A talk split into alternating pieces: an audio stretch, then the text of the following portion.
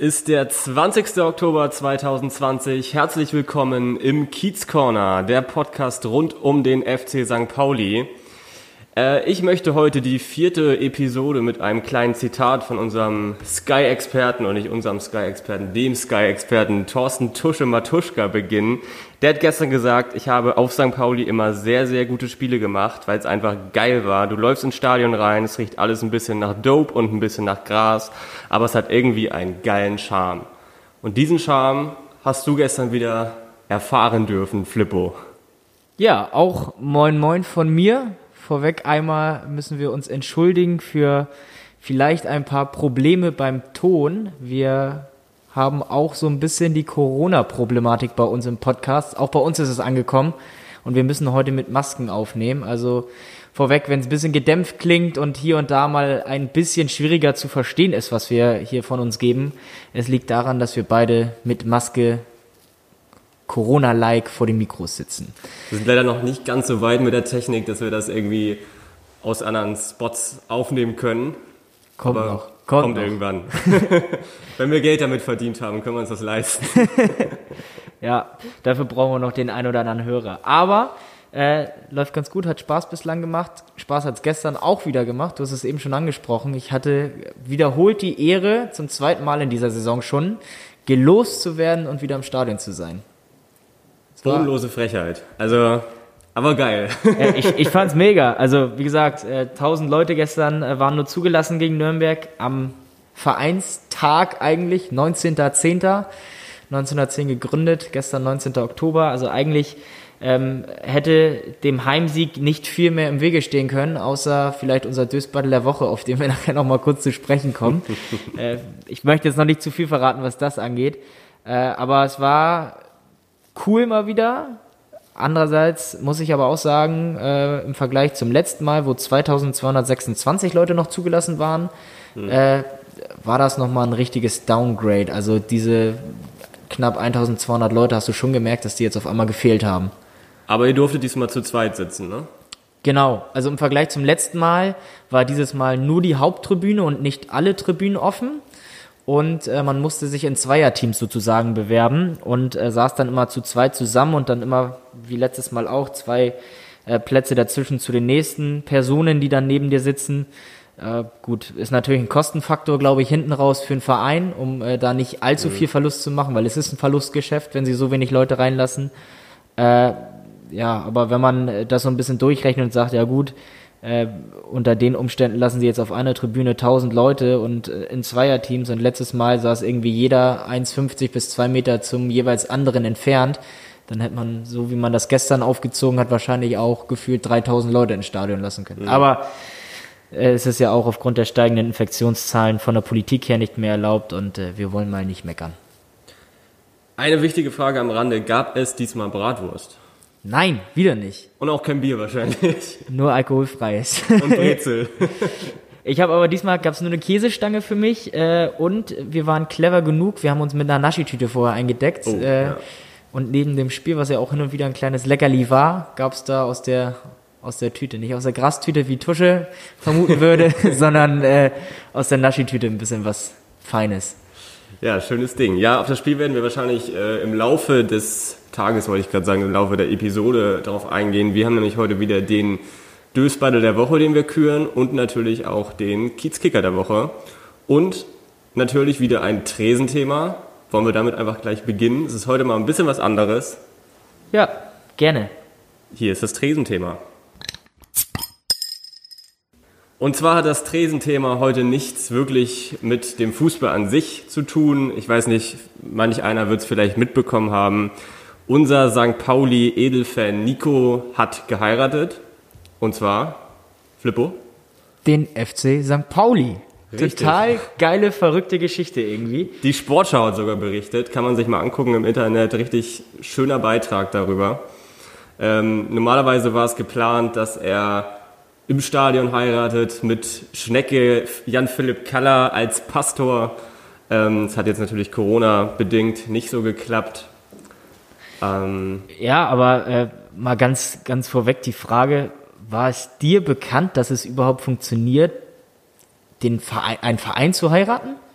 Ich habe es mal, äh, weiß ich, ich glaube, ich, in England habe ich mal eine Story gehört. Irgendjemand hat mal Manchester City geheiratet oder hat sich Manchester City genannt oder irgendwie sowas. Äh, aber dass es in Deutschland möglich ist, war mir nicht bewusst.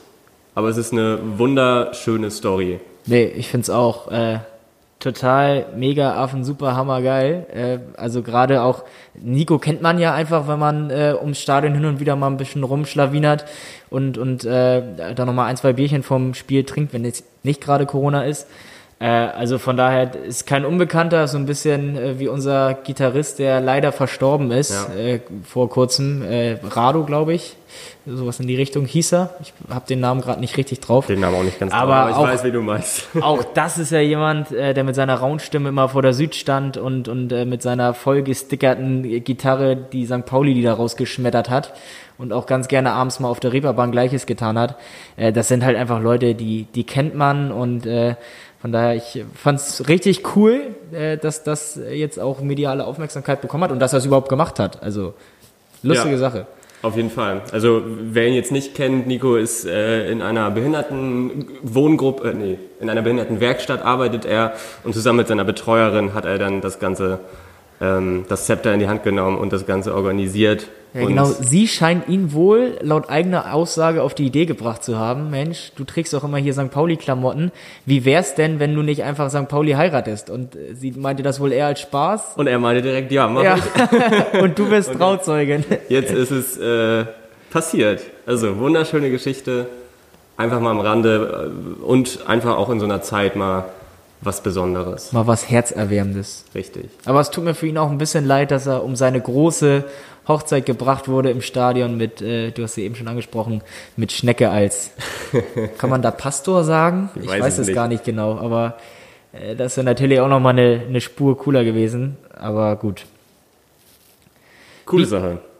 Was hast du? Coole Sache. Ja, ich. auf jeden Fall, auf jeden Fall.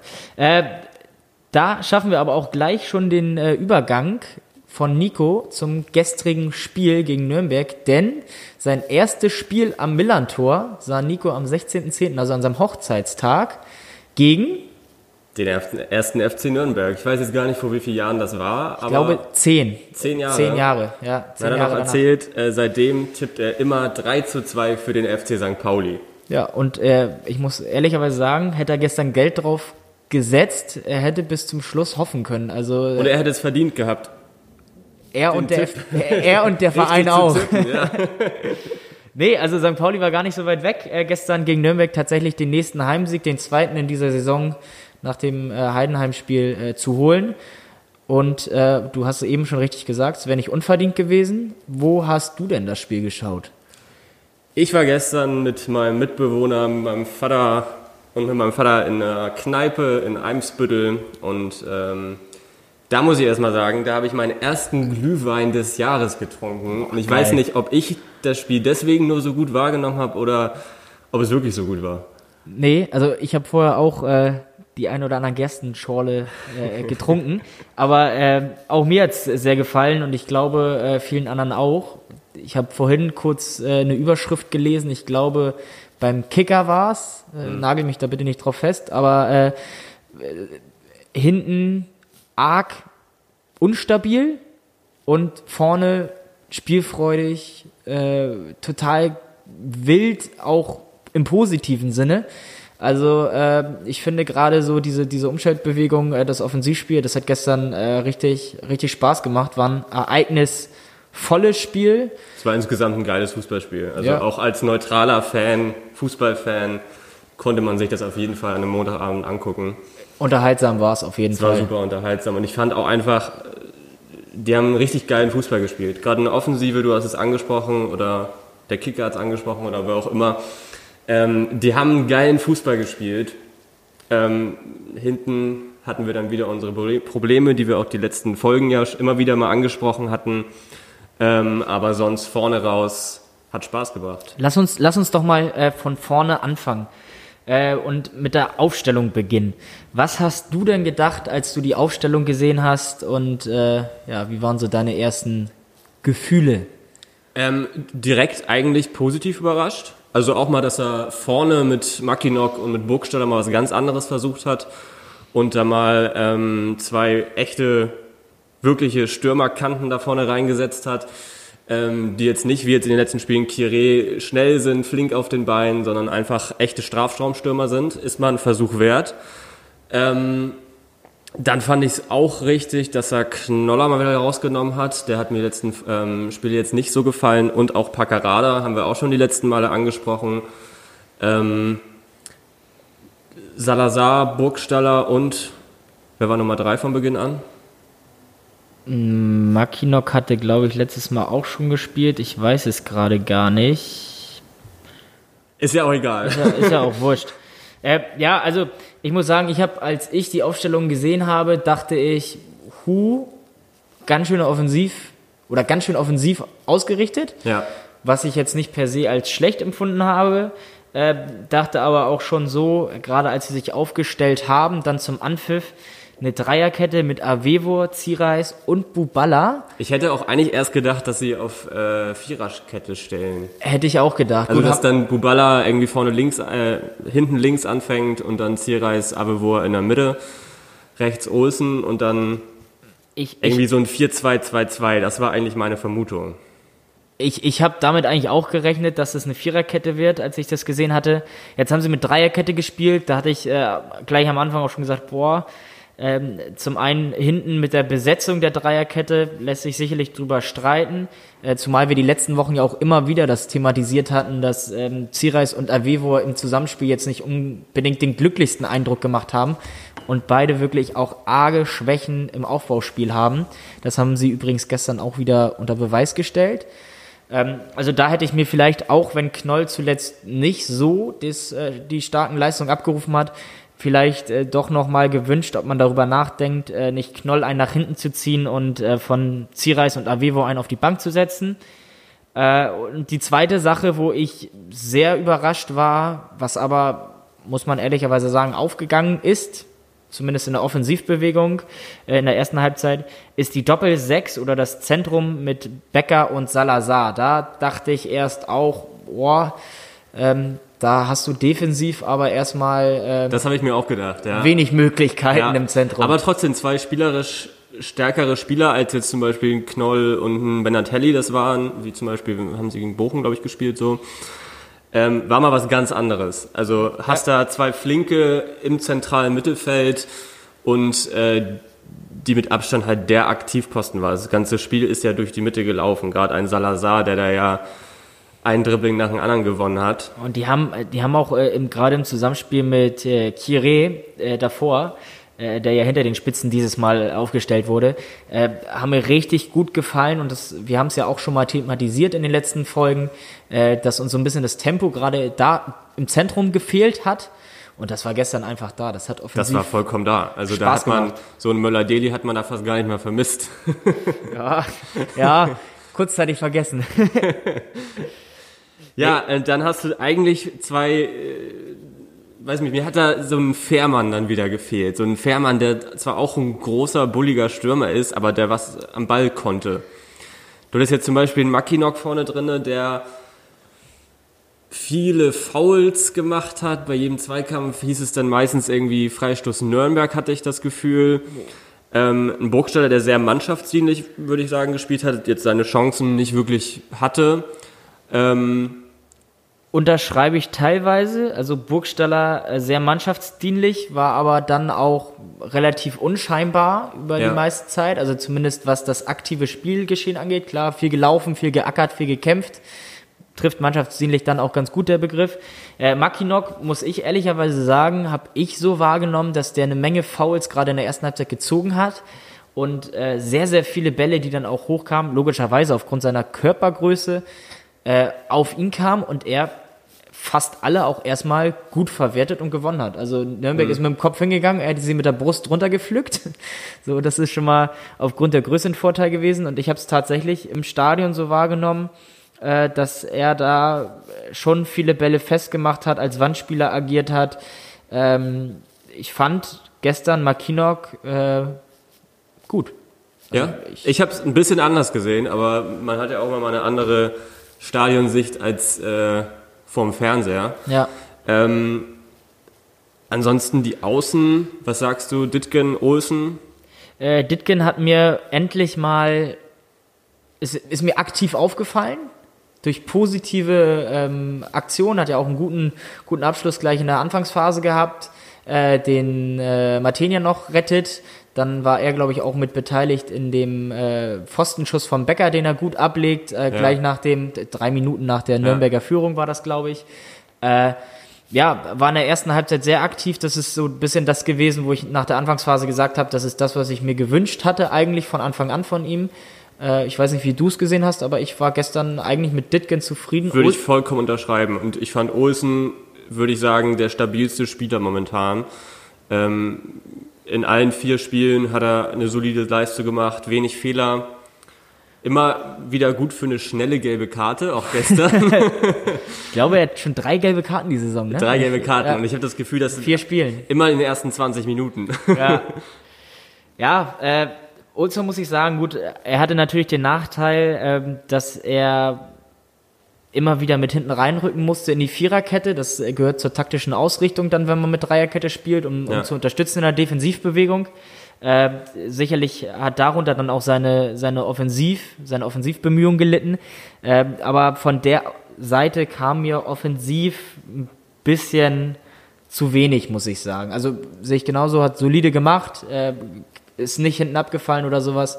Aber äh, wenn man da vielleicht dann noch guckt, noch mal ein bisschen mehr Dampf über die Seite auch noch zu bekommen, dann äh, sieht das schon ganz gut aus offensiv, finde ich. Fangen wir mal ganz vorne einfach an beim Spiel. Es ähm, hieß ja ziemlich schnell 1-0, das war dann aber ein Abseitstreffer. Das war ja auch schon in der dritten Minute oder vierten Minute. Knapp abseits, knapp Äh, abseits. knapp abseits. Ähm, und dann hieß es dann auch wirklich dann ein paar Minuten später 1-0 für Nürnberg. Ja. Ich glaube, Fataler glaube, Bock.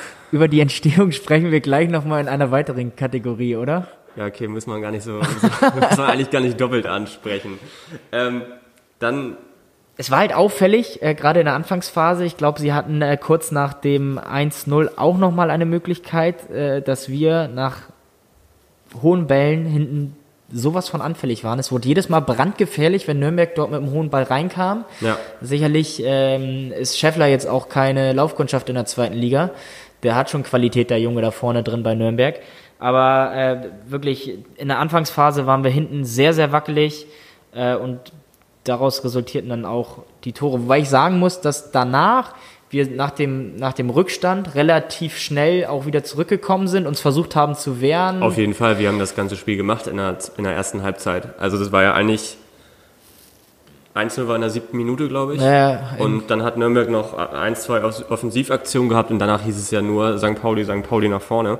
Eine riesen, riesen Chance noch durchhackt, das muss man auch sagen, den muss er eigentlich machen, äh, Ja. wo, wo das Tor eigentlich schon leer ist, ein bisschen Fall. mehr Ruhe.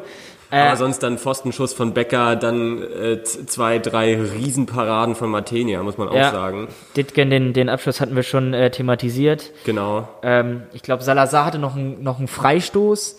Ja, auch so ein Mega-Ding. Der hat ja auch von allen Positionen hat er das da versucht. Ja. Und hat sich dann den Elfmeter dann auch verdient. Was übrigens auch ein klarer Elfmeter war nach War ein Videobeweis klarer dann, ne? Elfmeter. Ja.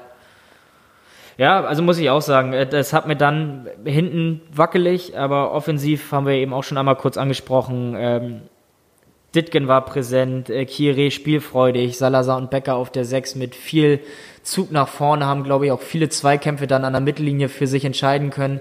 Ähm, was da natürlich Timo Schulz, der wieder viel rotiert hat, ähm, wir haben es eben auch schon äh, gesagt, vier, vier Jungs waren es, sagtest du? Drei ne? waren's. Drei waren es.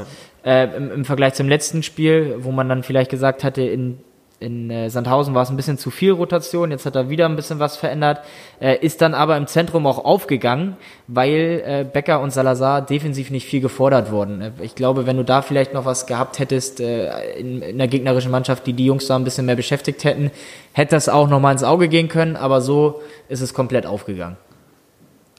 Kann ich unterschreiben. Ähm, wollen wir dann mal anfangen mit unserem Kiezkicker oder mit unserem Dösbattle der Woche? Mit wem fangen wir heute an? Ach komm, wir sind gut drauf mit dem Kiezkicker, oder? Machen wir. Hier ist der Kiezkicker der Woche. Ja, und ich glaube, äh, wir haben es schon angesprochen und auch etliche Zeitungen, etliche Tagesblätter haben es auch schon getitelt, dass es einfach eine super Leistung war von unserem Leihspieler aus Frankfurt, Rodrigo Salazar. Äh, wirklich ein wahnsinniges Talent. Ja, Also äh, ich dachte teilweise, ich gucke echt nicht richtig, wie er da die Spieler da schwindelig gespielt hat. Die Abwehr vom ersten FC Nürnberg aus allen Lagen hat er draufge, raufgeballert, hat Ja. sich dann durch den Elfmeter auch das Tor verdient gehabt. Ja. Also definitiv, der war äh, Dreh- und Angelpunkt in der ersten Halbzeit, ähm, hat äh, richtig Tempo und Schwung und Energie reingebracht. Man hatte so ein bisschen das Gefühl, dass er die Mannschaft damit nochmal angesteckt hat, obwohl diese äh, ähm, druckvolle Anfangsphase wir ja schon aus äh, Sandhausen kannten von Ja. St. Pauli. Äh, das war jetzt nochmal gegen Nürnberg ein bisschen, bisschen extremer. Äh, Antreiber, ein bissiger Zweikämpfer, äh, hat sich dann mit dem Tor das auch äh, alles nochmal veredelt und auch verdient. Äh, wie gesagt, den Freischuss hatten wir angesprochen, äh, den er auch noch richtig stark getreten hat, wo Martina, äh, noch im letzten Moment rankommt. Also das war schon ein richtig starker Auftritt gestern von dem und äh, hat Lust auf mehr gemacht. Ja, wir haben immer gesagt, das ist eigentlich so ein typisches Spiel von einem St. Pauli-Spieler, der so eine, in der ersten Halbzeit richtig rasiert, auch so ein, so ein äh, ich will jetzt nicht sagen tollwütiger Charakter, aber du weißt, was ich meine. Ja. Einfach So einer, der brennt, so ein südamerikanisches Talent, äh, ähm, Ja, Talent trifft's gut. Talent, südamerikanischen ähm, Kopf hat. Oh, wie heißt denn das Wort jetzt? Ja. Ähm, du meinst wahrscheinlich ähm, Hitzkopf? Nee, Hitzkopf meinst du Nicht nicht. Hitzkopf. Aber wir haben auf jeden Fall gesagt, es wäre typisch, wenn der noch in der zweiten Hälfte vom Platz fliegt.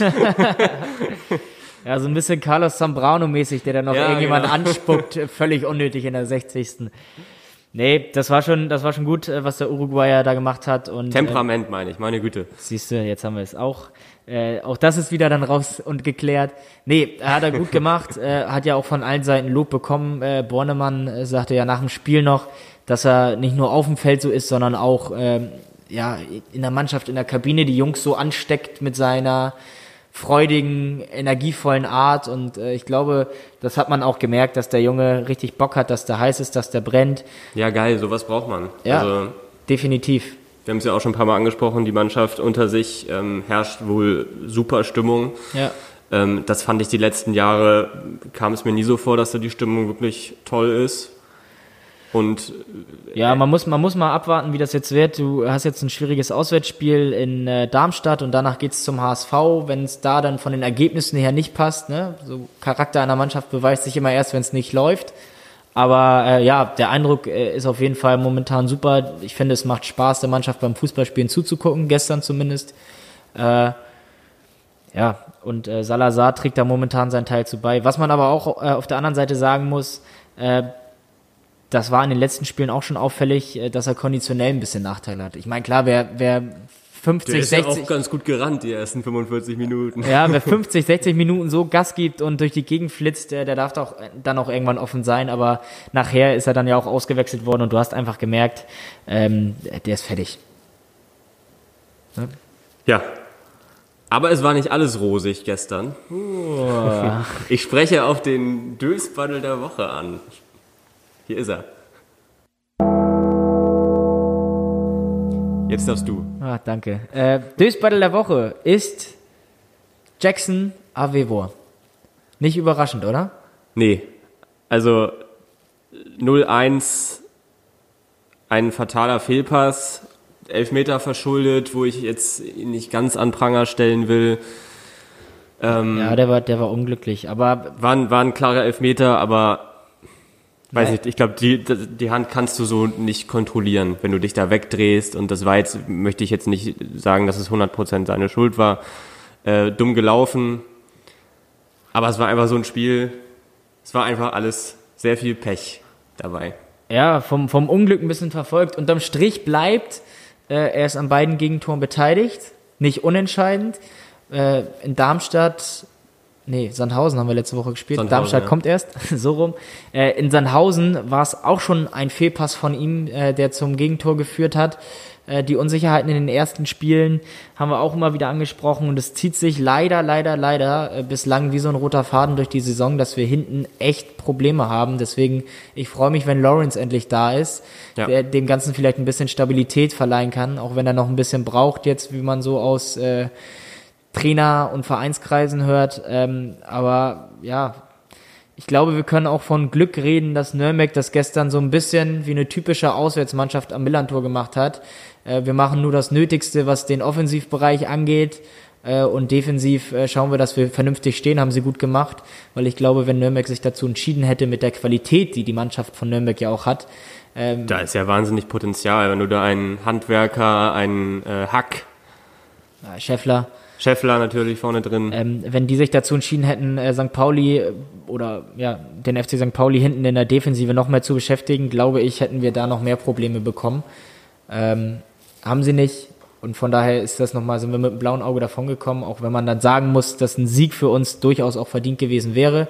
In der Tat, ja. Ähm, aber ja, das ist halt echt eine Sache, äh, die ein bisschen Bauchschmerzen bereitet, was da hinten passiert. Und Avevo ist immer wieder auch ein Unsicherheitsfaktor. Was sagst du denn zu den Wechseln? Also ich war relativ überrascht, dass er da direkt äh, beide oder zwei Innenverteidiger mit Zielreis und Abevor rausnimmt, dann auf, ich meine, wenn ich es jetzt richtig gesehen hatte, hat er dann auf Viererkette umgestellt mit wirklich Olsen und ähm, Knoll es in ist, der Innenverteidigung. Es, es war ein bisschen schwierig zu sehen, ja, aber wir hatten auch den Verdacht im Stadion, dass es auf einmal eine Viererkette ist. Ja. Keine Ahnung, warum, kann ich auch nicht sagen. Ich finde einfach nur, dass es nach 62 Minuten äh, eine ganz schöne Ansage ist, wenn man aus der Dreierkette zwei Leute rausnimmt. Ähm, ja, wie gesagt, ich bin mal gespannt, was die nächsten Wochen da passiert, weil äh, ich denke, dass Avevo und Zierreis zusammen nicht die beste Wahl sind, die wir haben. Da haben wir andere Leute, die man noch mit aufstellen kann. Ich fand, ich fand wirklich die 20 Minuten, die er es gemacht hat, fand ich äh, Knoll hinten ähm, die spielerisch beste Lösung. Ja. Ich fand, der hat das ein bisschen äh, spielerisch besser, besser gelöst. Ähm, wenn du jetzt in der ersten Halbzeit da so ein bisschen das Rumgekicke da hinten gesehen hast, ich hatte teilweise auch Angst, immer wieder wenn sie sich dann mit dem Ball hin und her gespielt haben in eigenen Reihen. Ja, weil du auch immer wieder im Hinterkopf hast, und das haben die Jungs sicherlich auch, okay, da sind jetzt in den letzten Wochen schon ein paar Fehler passiert, nach man muss es so klar sagen, es sind unnötige Fehler im Aufbauspiel. Das Tor gegen äh, in Sandhausen, das Gegentor und auch gestern wieder das 0-1, das ist völlig unbedrängt und völlig unnötig, dass er dem Gegner da den Fuß, äh, den, den Ball im Fuß spielt. Ist also komplett ist, durch die Mitte. Es ist komplett dumm, ja. ja. Und äh, ja, da, wie gesagt, Lawrence, äh, ich, ich sehne sein Comeback herbei und äh, ja, bin mal gespannt, was äh, Timo Schulz und seine beiden äh, Assistenten beziehungsweise der ganze Trainerstab sich da äh, nächste Woche und übernächste Woche einfallen lässt, weil ich bin, wie gesagt, ich wiederhole es nochmal ganz klar der Meinung, du kannst, Avevo und Zireis sind beides für sich vernünftige Zweitliga-Fußballer, aber in Kombination aktuell beide eine lange Verletzungspause hinter sich. Ähm, Gerade in der Dreikette, finde ich, kannst du es nicht bringen. Es ist zu unsicher. Ja. Es ist im Aufbau nach vorne zu unsicher, es ist hinten im Zweikampfverhalten zu unsicher. Man hat gesehen, wenn Nürnberg gekommen ist, ähm, ob es jetzt beim Abseitstor war, nach drei Minuten, es waren irgendwelche Konter und erstmal waren sie zu langsam und auch unsicher und ungenau im Kopfballspiel. Ja, das kommt dazu. Also wir haben es oft genug thematisiert und äh, ich sag's inzwischen auch echt gerne. Aber wir hatten Glück, Nürnberg hat nur eine Ecke gehabt. Ja, ja du, äh, insgesamt haben ja alle äh, Statistiken, können wir vielleicht gleich nochmal kurz äh, am Ende drüber reden. Ähm, was ich eben noch sagen wollte, äh, was ich echt vor einem Jahr nicht gedacht hätte, äh, dass ich dann heute auch nochmal wieder sage, wie die letzten Wochen auch schon, dass Daniel Buballa mir da hinten wirklich wieder, nicht nur aufgrund seines Tores, der alte Goalgetter. Er meinte ja, angeblich hat er es geübt. Äh, nicht nur aufgrund dessen, sondern auch, äh, er hat für mich einfach den sichersten Eindruck da hinten in der Defensive gemacht gestern wieder. Ja. Also Und dann auch seine Aktion nach vorne, klar, hast angesprochen, das Tor hat er sich dann auch verdient. Ähm, hat mir die letzten Spiele jetzt auch nicht so gut gefallen. Klar, Pech gehabt mit seinem Eigentor ähm, in Sandhausen. Aber sonst auch äh, im Spielaufbau hat er da wenig gemacht, äh, fand ich diesmal. Aber wenig anders. Fehler auch, ne? Das musst du dann auch sagen. Wenig gemacht, aber wenig Fehler dafür. Äh, lieber so, als wenn man es wie Avevo macht und äh, in vier Spielen dreimal den Gegner katastrophal den Ball in, in, äh, in die äh, Offensivbewegung spielt. Das ist halt, ja, ist halt Mist. Wir können ja zum Schluss noch mal einmal unsere Ich habe noch eine kurze Frage an oder, dich. oder so. Ich habe noch eine kurze Frage an dich. Was glaubst du denn, wann Daniel Buballa sein letztes Profitor geschossen hat? Boah, ist schon ein bisschen her. Wir haben da gestern auch drüber gerätselt. Soll ich auflösen? Ja.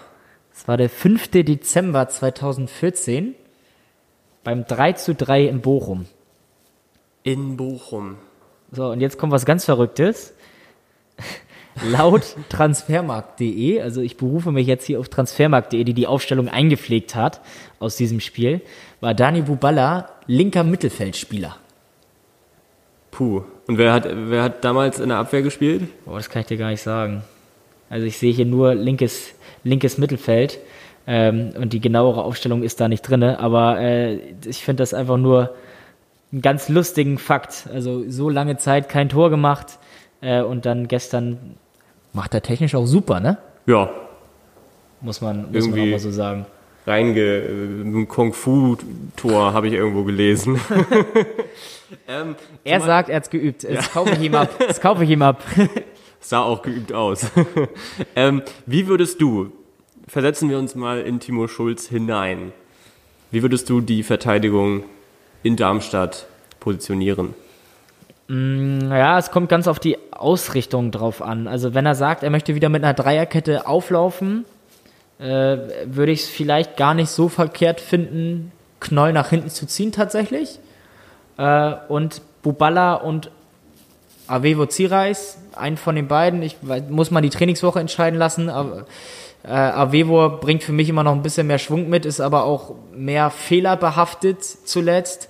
Ähm, deswegen vielleicht eher Zierreis ähm, auf die Außen. Also von, von links nach rechts würde ich sagen Zierreis, Knoll, Buballa. Ja. Wenn er sich für eine, für eine Dreierkette wieder entscheidet. Ist aus, auf jeden Fall ein Versuch wert. Würde ich auch genauso sagen. Also gerade ein Knoll, glaube ich, äh, kann man da hinten mal wieder reinstellen. Wurde ja auch in der Vorbereitung mal viel äh, geschrieben, dass Knoll ja wohl der neue Innenverteidiger wieder sein soll oder der neue alte Innenverteidiger ist ja Er hat es auf jeden. Fall auch geübt mit ihm und trainiert, wie man liest. Ne? Genau. Und äh, da wird es für mich momentan einfach sehr viel Sinn ergeben, ähm, das Ganze mal so auszutesten, weil jetzt, wie auch schon in den drei Folgen zuvor angesprochen, es ist immer wieder die Innenverteidigung. Ja.